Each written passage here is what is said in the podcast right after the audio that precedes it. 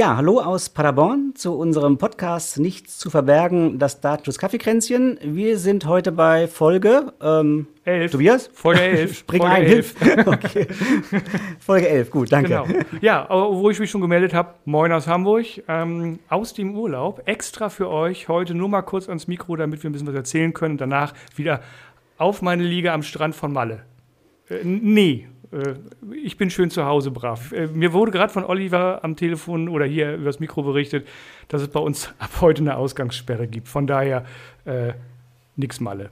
Genau, hatte ich gerade irgendwo gelesen. Hamburg hat jetzt von 21 bis 5 Uhr, glaube ich, wenn ich das richtig in Erinnerung habe. Also, wir müssen schnell mit unserem Podcast machen, sonst kommst du heute nicht mehr nach Hause. Ja, das, das wird mir schwerfallen, äh, zwischen 21 und 5 Uhr nicht rauszugehen, wo ich doch die ganze Zeit immer in geschlossenen Kneipen, geschlossenen Restaurants oder auf nicht stattfindenden Konzerten bin. Mhm, genau. Gut, schauen wir mal. Ähm, kurzes, ganz kurzer Themeneinschub noch. Äh, hast du mitgekriegt? TTDSG, Telekommunikations- und Telemediendatenschutzgesetz, wird auf den Weg gebracht gerade? Ich habe da was mitgekriegt. Es gibt irgendwas Neues, aber ich glaube, wenn du es schon ansprichst, äh, mhm. weißt du mehr als ich. Okay, aber nur zwei Sätze dann zum eigentlichen ja. Thema. Es gibt äh, tatsächlich, nachdem es letztes Jahr im Sommer ja einen geleakten Referentenentwurf gab, jetzt tatsächlich einen offiziellen Entwurf, für den sich das Bundeskabinett entschieden hat, der dann jetzt in den ja, regulären Gesetzgebungsprozess äh, gehen wird, gehe ich von aus, der ist auch schon kommentiert und alles. Und dann schauen wir mal, wie lange der Gesetzgeber braucht, ob sie es vor der Sommerpause noch hinbekommen. Jetzt wäre ja noch Zeit, wenn sie sich mal mit etwas anderem als mit Corona beschäftigen wollen.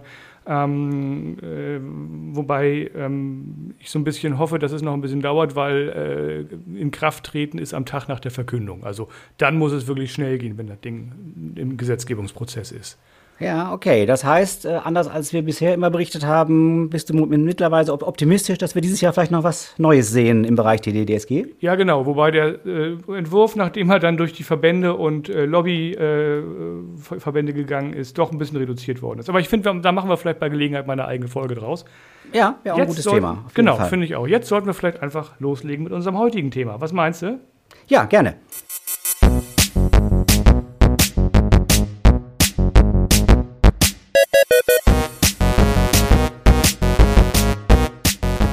Dieser Podcast enthält Informationen rund um das Thema Datenschutz und ist durch unsere persönliche Meinung geprägt. Keinesfalls stellt er eine Rechtsberatung dar. Eine individuelle Beratung können wir daher nur erbringen, wenn wir ein Mandat als Datenschutzbeauftragter haben.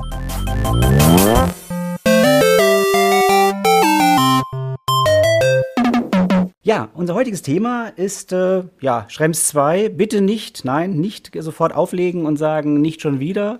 Ähm, wir haben das beleuchtet heute mal ein bisschen von der anderen Seite. Und zwar sagen wir nicht, äh, was im Bereich Schrems 2 passiert ist, sondern es gibt einen ganz aktuellen Fall. Und zwar hat eine Aufsichtsbehörde das ja, Newsletter-Tool, so nenne ich es jetzt mal Mailchimp, äh, einem Unternehmen untersagt. Und das schauen wir uns heute mal ein bisschen näher an. Ja, genau. Die bayerische Aufsicht hat, äh, ja, du hast schon gesagt, hat untersagt, das einzusetzen weil ähm, eine, ja, was war da eigentlich, was war eigentlich die genaue Begründung? Ich habe es doch noch nicht 100% verstanden. War es Schrems 2 als Begründung? Genau, im Prinzip ja. Äh, das Interessante ist eben, dass es wirklich in diesem konkreten Fall gekippt wurde. Ähm, vielfach liest man jetzt, wenn man so guckt, das geht jetzt durch die Medien überall, äh, als ob Mailchimp jetzt verboten worden wäre. Das ist genau nicht der Fall, sondern mhm. es wurde eben konkret gesagt, hier, in diesem Fall wurde es verboten, weil der Verantwortliche halt einige Dinge unterlassen hat. Können wir gleich noch ähm, vielleicht äh, drauf, äh, näher darauf eingehen. Ich habe noch so einen zweiten Aufhänger. Ähm, die Aufsichtsbehörde Mecklenburg-Vorpommern hat nämlich den Behörden untersagt, Office 365 beziehungsweise allgemein eben äh, Software, so hat sie es ausgedrückt, Software, die unberechtigterweise Daten an Dritte übermittelt, äh, die nicht mehr einzusetzen. Und äh, diese beiden, äh, sagen wir mal, ein bisschen mehr als bisher, wo die Behörden ja mehr oder weniger nur geklappert haben, ähm, wollten wir uns heute eben mal das Aufhänger nehmen, das mal ein bisschen näher zu beleuchten, warum verbieten die Behörden jetzt konkret mhm. äh, solche Anwendungen? Hat sich da was Neues ergeben? Ja, also die, diese Untersagung durch Mecklenburg-Vorpommern, das ist mir, das, das habe ich auch mitbekommen, also detaillierter mitbekommen als die Mailchimp-Sache, weil die, glaube ich, auch schon ein paar Tage länger in der Presse ist.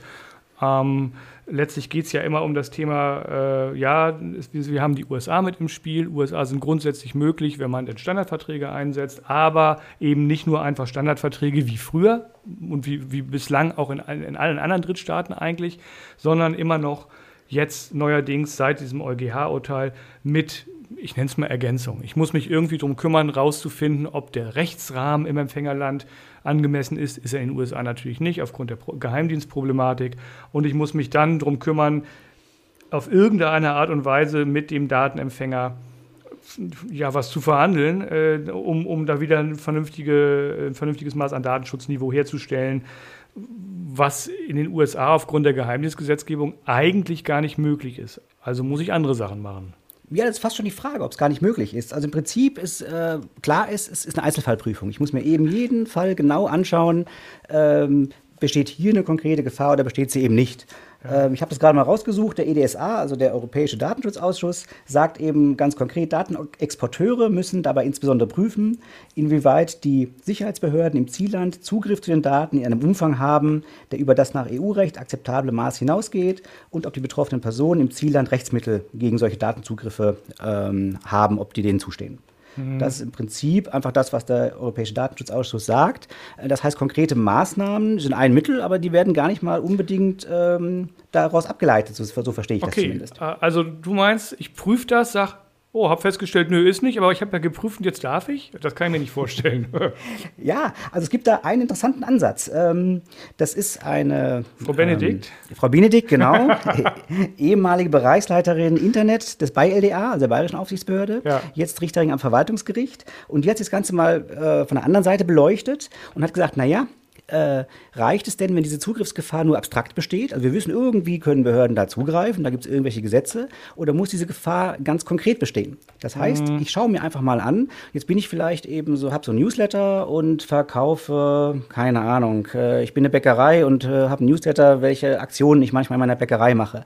Dann kann ich mir schon mal die Frage stellen, hat eine Behörde überhaupt Interesse an diesen Daten? Und wenn ich dann zum Schluss komme, nein, dann besteht diese Gefahr eben auch gar nicht. Wie gesagt, ist ein Ansatz. Das ist jetzt keine höchstrichterliche Entscheidung, aber ich finde es mhm. eben sehr interessant, äh, weil es eben hier auch von einer äh, Richterin am Verwaltungsgericht kommt. Die, also das heißt, eine Richterin, die genau über solche Fälle auch entscheiden würde. Ähm, und es eben mal von einer völlig anderen Seite beleuchtet. Wir gucken nicht abstrakt, wir gucken real auf die Gefahr. Okay, das heißt, das BI-LDA hat den Einsatz verboten und das Verwaltungsgericht, was für das BI-LDA zuständig ist, hat sich schon entsprechend geäußert, dass sie da eigentlich äh, keine großen Probleme sehen, äh, solche Sachen zu machen. Äh, da würde ich jetzt als äh, das Unternehmen, was Mailchimp einsetzen will, doch sofort gegen das Urteil oder gegen diese An Anordnung, gegen die Untersagungsverfügung vorgehen.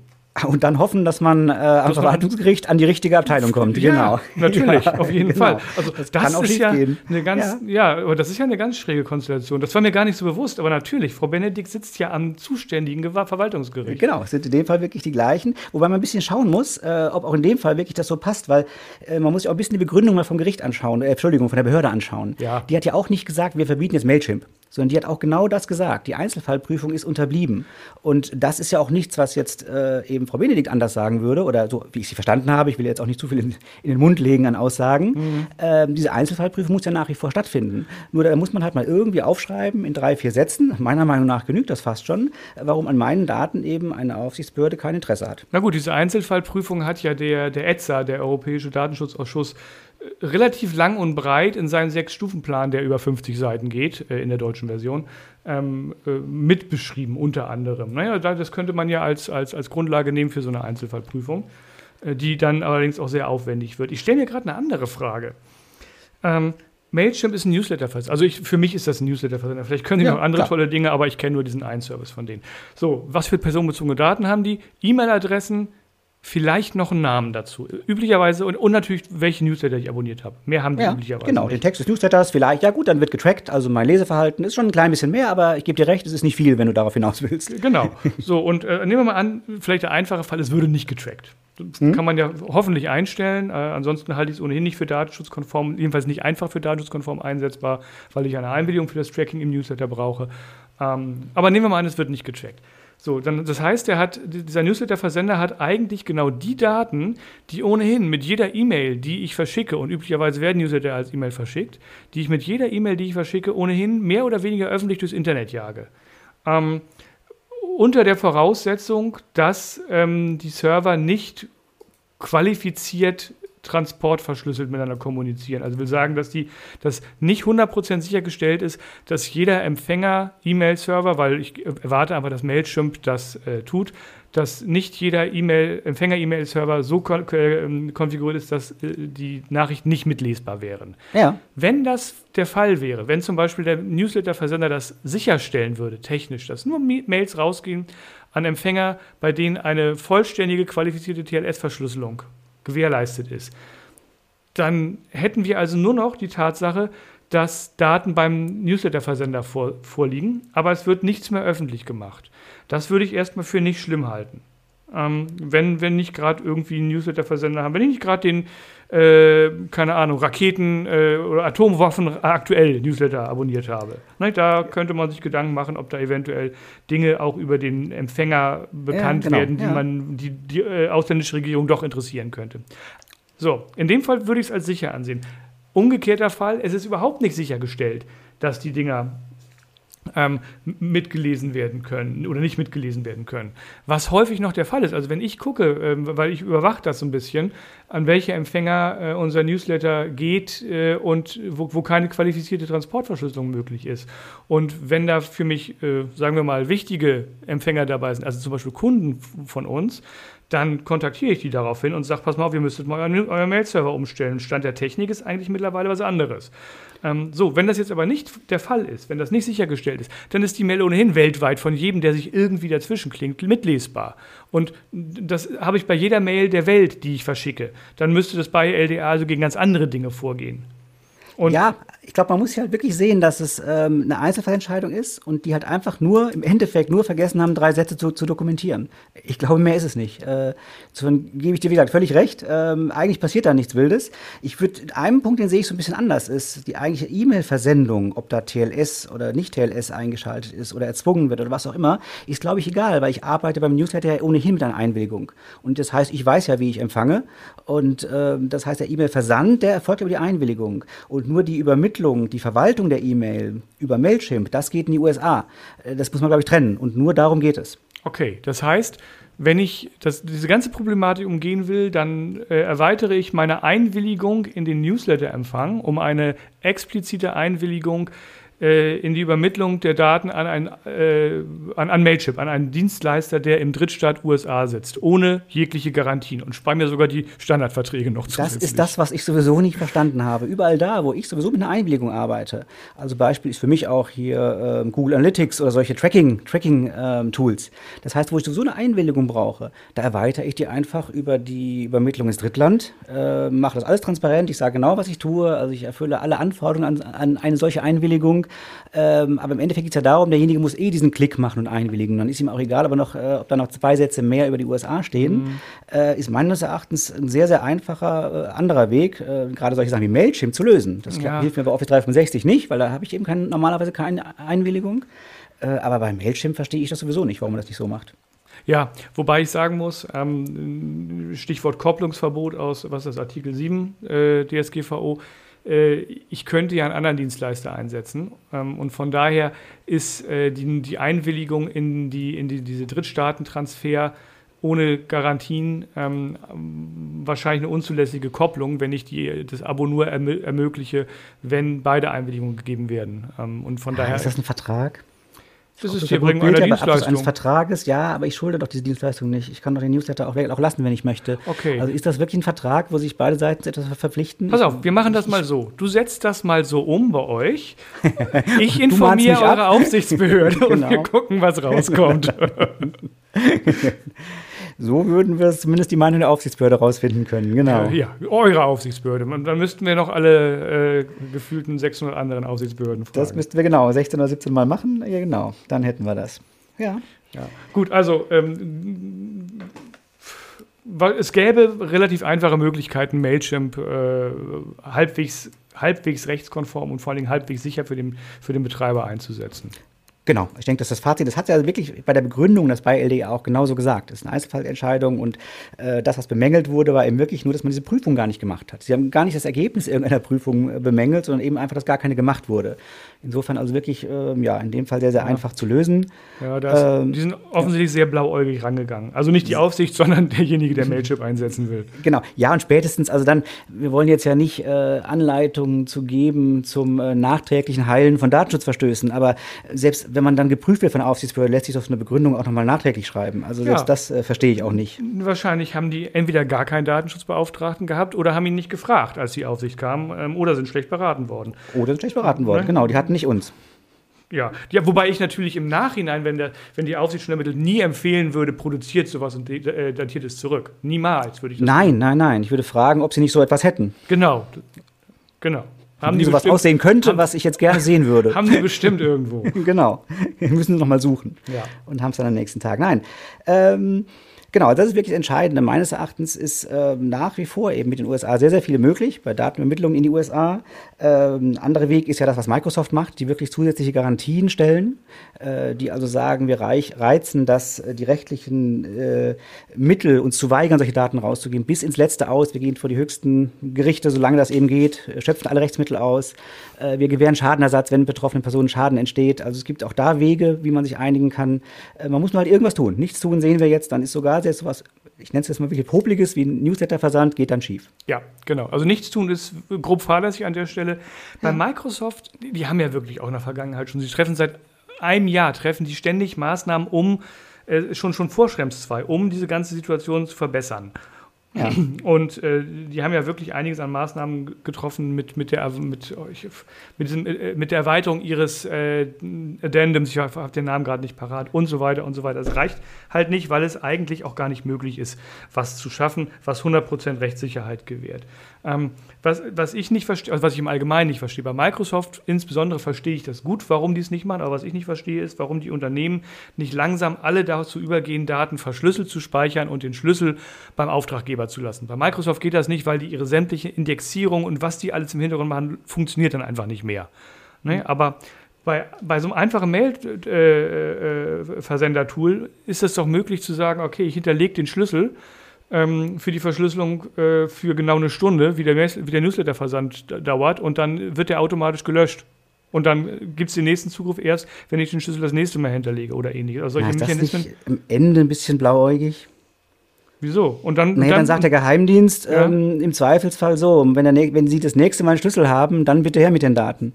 Äh, also ich glaube, es funktioniert da, wo ich wirklich, wenn ich einfach nur einen Online-Speicher habe und einfach sage, ich äh, speichere meine Sachen halt verschlüsselt ab. Das klappt. Klar, lokale Verschlüsselung hier, und dann, und dann genau, die Daten erst hochschreiben genau. sozusagen. Aber ja. hier, wo der, der, der irgendwann, da sind wir uns ja einig, müssen die die Klardaten haben, sonst können sie die Mails nicht verschicken. Weil das, die sollen die ja verschicken und nicht, und nicht wieder zurück an uns geben oder so etwas. Äh, und dann haben sie irgendwann für einen gewissen Zeitraum die Klardaten und genau da wäre der Zugriff auch theoretisch möglich. Also technisch ist es, glaube ich, in viel, in, überall da, wo eine Anwendung passiert, wo Daten wirklich verarbeitet und nicht nur gespeichert werden, geht es, glaube ich, nicht richtig. Mhm. Ja, kann gut sein. Also ich bin, bin ja ohnehin ein Freund davon, ähm, für, also für, ich meine, sind wir ganz ehrlich, Newsletter versenden ist jetzt keine Raketenwissenschaft, das kann nicht nur Mailchimp, das können auch äh, ganz viele andere Unternehmen irgendwo auf der Welt, vielleicht sogar innerhalb der EU. Da gibt's ja, es gibt ja sogar Unternehmen in Deutschland, dessen Namen ich jetzt nicht hier, genau. genau ja, die ich äh, die bei, also die viele unserer Mandanten im Einsatz haben und äh, die überhaupt keine Probleme damit haben, wo super läuft. Ähm, das wäre mal eine Möglichkeit, weil der Wechsel eines Newsletter-Anbieters ist jetzt auch keine Migration, äh, die ich vergleichen würde mit irgendwelchen Fachanwendungen, die ich migriere, so wie die Ein dreimonatiges Projekt mit zehn externen Experten ja, erfordern würde. Oder auch ein dreijähriges Projekt, genau. ja, genau. genau. Ja. Also das ist, glaube ich, von jetzt auf gleich gemacht. Aber meine Lieblingsform äh, der Versendung, und das finde ich, sollten wir auch nochmal erwähnen, ich glaube, bei euch ist es das Gleiche, ist die über den eigenen Mail-Server. Wir haben einen eigenen Server, auf dem läuft die Software für den, für den Newsletter-Versand und wenn der Newsletter versendet wird, dann geht das über unseren Mail-Server, den wir äh, genau.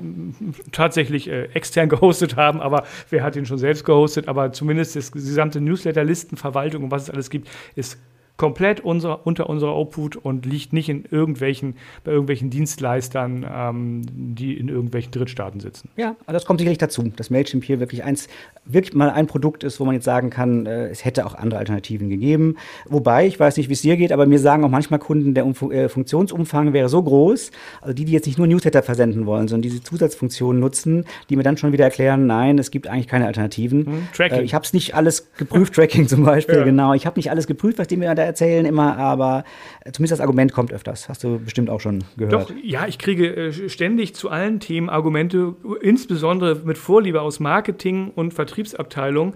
Äh, wo gesagt wird, wir müssen unbedingt diesen, dieses Tag einsetzen und diesen Tracking-Mechanismus einsetzen. Und wir müssen genau diesen Dienstleister nehmen und das äh, Chat-Tool und ich weiß nicht was, weil das so unsagbar wertvoll ist und, und die besten Funktionen der Welt hat. Und wenn man dann mal nachfragt, was macht ihr denn auch mit den Daten, die ihr da gewinnt durch Tracking und Co., dann kommt häufig ein langes äh, Gucken wir mal. Genau, wir, wir, wir, wir haben sie erstmal. Genau, wir, also wir brauchen das unbedingt. Oder der und der hat gesagt, er braucht das unbedingt. Wo man dann bei dem und dem nachfragt, dann kommt man weiß da auch, auch nie, wozu man es mal braucht. Also. Richtig, genau. So und deswegen, also ich stehe diesem ganzen Getracke und was es und Cookies setzen und was es alles Schönes gibt, sehr äh, skeptisch gegenüber, weil ich festgestellt habe, in den in ganz vielen Fällen braucht man das einfach nicht. Ja, stimmt auch. Also sicherlich in vielen Fällen ist es einfach nur das Argument, um sich die gar nicht so aufwendige Migration, wie wir gerade festgestellt haben, dann doch noch zu sparen. Ähm, aber wie gesagt, abschließend weiß ich es nicht. Ich habe mir die Funktion nicht so genau angeguckt. Vielleicht gibt es auch wirklich gute Gründe, ähm, warum dieses Tool auch besser ist als vergleichbare. Ich weiß es letztlich nicht. Mag sein. Kann ich genauso viel zu sagen wie du wahrscheinlich. Ja. so, aber ähm, was haben wir festgestellt? Wir haben festgestellt, äh, eigentlich könnte man das Tool einsetzen, wenn man vorher seine nicht, nicht allzu hoch gesteckten Pflichten erfüllen würde. Genau, wenn man einfach diese Einzelfallprüfungen dokumentiert, wenn man etwas tut. Äh, ich will nicht sagen irgendwas, sondern natürlich schon nach der Anleitung, was die Behörden auch liefern. Aber ich mag den Spruch nicht, aber in dem Fall stimmt er mal wieder, ähm, wer schreibt, der bleibt. ja, das, das stimmt tatsächlich. Das ist ja ohnehin eine äh, Devise der DSGVO, äh, dokumentiert jeden Scheiß. Genau. Und ihr seid ja. deutlich sicherer äh, an, an, an, ja, äh, als wenn ihr eben nichts aufschreibt. Ja. Ansonsten vielleicht noch mal einen kurzen Blick auf die Aufsichtsbehörden. Wie reagieren die eigentlich momentan bei dem ganzen Thema USA? Ähm, vielleicht auch hier interessant, Mailchimp wurde untersagt. Es gab kein Bußgeld. Ja, äh, gut, das äh, ging ja schon letztes Jahr los mit, dem, mit der Orientierungshilfe von, von äh, Dr. Brink aus äh, Genau. Äh? Baden-Württemberg. Aus Baden-Württemberg, genau. Ähm, wo der äh, gesagt hat, wir werden untersagen und äh, nichts von Bußgeldern gesagt hat. Und wenn ja. ich mir angucke, es gibt ja auch aus, es gab aus Hamburg einen äh, äh, konkreten Fragebogen, der an ein konkretes Unternehmen gerichtet war, der irgendwie im Rahmen des Informationsfreiheitsgesetzes ähm, herausgegeben werden musste. Da waren auch sehr viele kurze Fragen drin. Ähm, das Ding las sich schon so, als hätte ja, die Verfasserin dieses äh, Schreibens ähm, keine, keine, keine große Lust, sich mit dem Thema zu beschäftigen. So würde ich es vielleicht sagen. Ja, ja. Und genau. die Aufsichten haben ja auch angekündigt, jetzt Fragebögen rauszuschicken. Ich meine, in Hamburg wäre das gerade passiert. Ja, die stimmen sich ab, so habe ich es gelesen. Okay. Ähm, ist dann fraglich, wer genau welche Frage nimmt und wer überhaupt mitmacht. Aber die stimmen sich momentan, was selten vorkommt, wirklich mal ab. Äh, aber auch da habe ich jetzt gelesen, die Tage, Ziel ist wirklich nur erstmal das selbst zu erheben, dass sie selbst erstmal wissen, wer verwendet eigentlich was. Ähm, dann eben einfach äh, zu schauen, können wir beraten und Bußgelder, das steht explizit da, sollen nicht das Thema sein.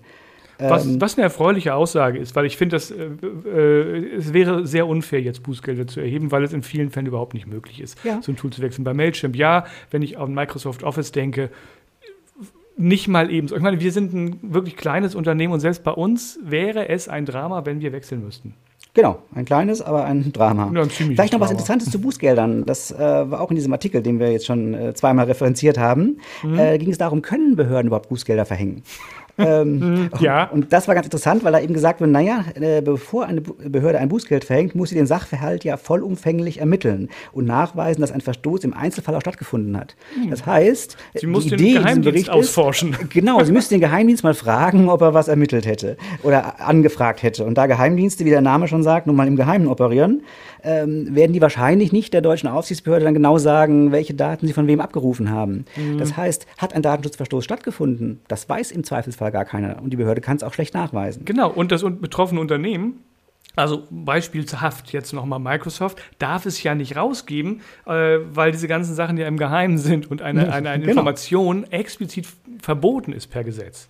Genau, in den meisten Fällen äh, geht die Anordnung, äh, genau, dass äh, auch dieses Berichten über die Anfrage schon untersagt ist. Ich meine, das heißt dass, also, es ja? wird zumindest recht schwierig für die Behörden, überhaupt diesen Datenschutzverstoß nachzuweisen. Ja, ich meine, dass äh, äh uns der Datenschutzbeauftragte von Microsoft Deutschland letztes Jahr im August gesagt hätte, ähm, dass diese äh, Informationen sind Anfragen angefallen, ich glaube pro Land, also pro Staat pro EU-Mitgliedstaat. Mhm, ja. aggregiert rausgegeben werden, lange im Nachhinein äh, und das noch nicht mal an jeden, der anfragt, so in der Art. Ja. Und er hat sich sehr gewunden, äh, was zum Thema Anfragen äh, zu Deutschen äh, oder zu Personen äh, mit deutscher Staatsangehörigkeit, mhm. oder also zu deutschen Bürgern, wie auch immer man das nennen will, zu sagen. Er hat dann irgendwie so einen Satz rausgeschwurbelt, ähm, das wäre äh, irgendwie im nicht relevanten Bereich gewesen. Mhm, also genau. klang für mich ja. null, aber das weiß man letztlich nicht. Genau, es darf nicht zu präzise werden und damit äh, hat es dann eben auch selten Relevanz, was da so rauskommt an Informationen. Genau. Ja. Tja, äh, ich Wollen wir noch ein Fazit? Ja, okay, Fazit hatten wir doch gerade schon. Wir haben doch gerade eben schon fazitiert.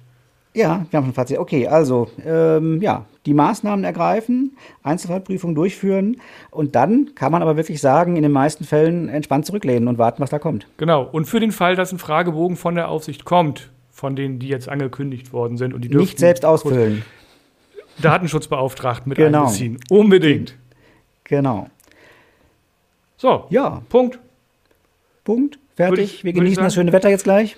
Genau jetzt kurz bevor es dann anfängt, dunkel zu werden. Genau. ähm, ja, ähm, ich würde sagen, das war es tatsächlich für heute. Da bleibt uns nur noch das, das, das übliche Outro, oder? Also. Genau, ähm, ja.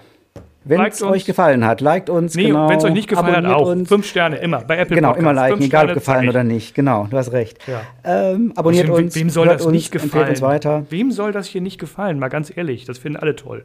Stimmt. Können wir also jetzt künftig weglassen. Like uns genau, einfach. Genau, liked uns. Weil es gefällt ja sowieso. Teilt uns, abonniert uns, falls ihr das noch nicht gemacht habt. Das wäre nebenbei gesagt sträflich und ein bisschen dumm auch. Also von da gleich mal die Hörerschaft beschimpfen. genau, unsere Hörer beleidigen.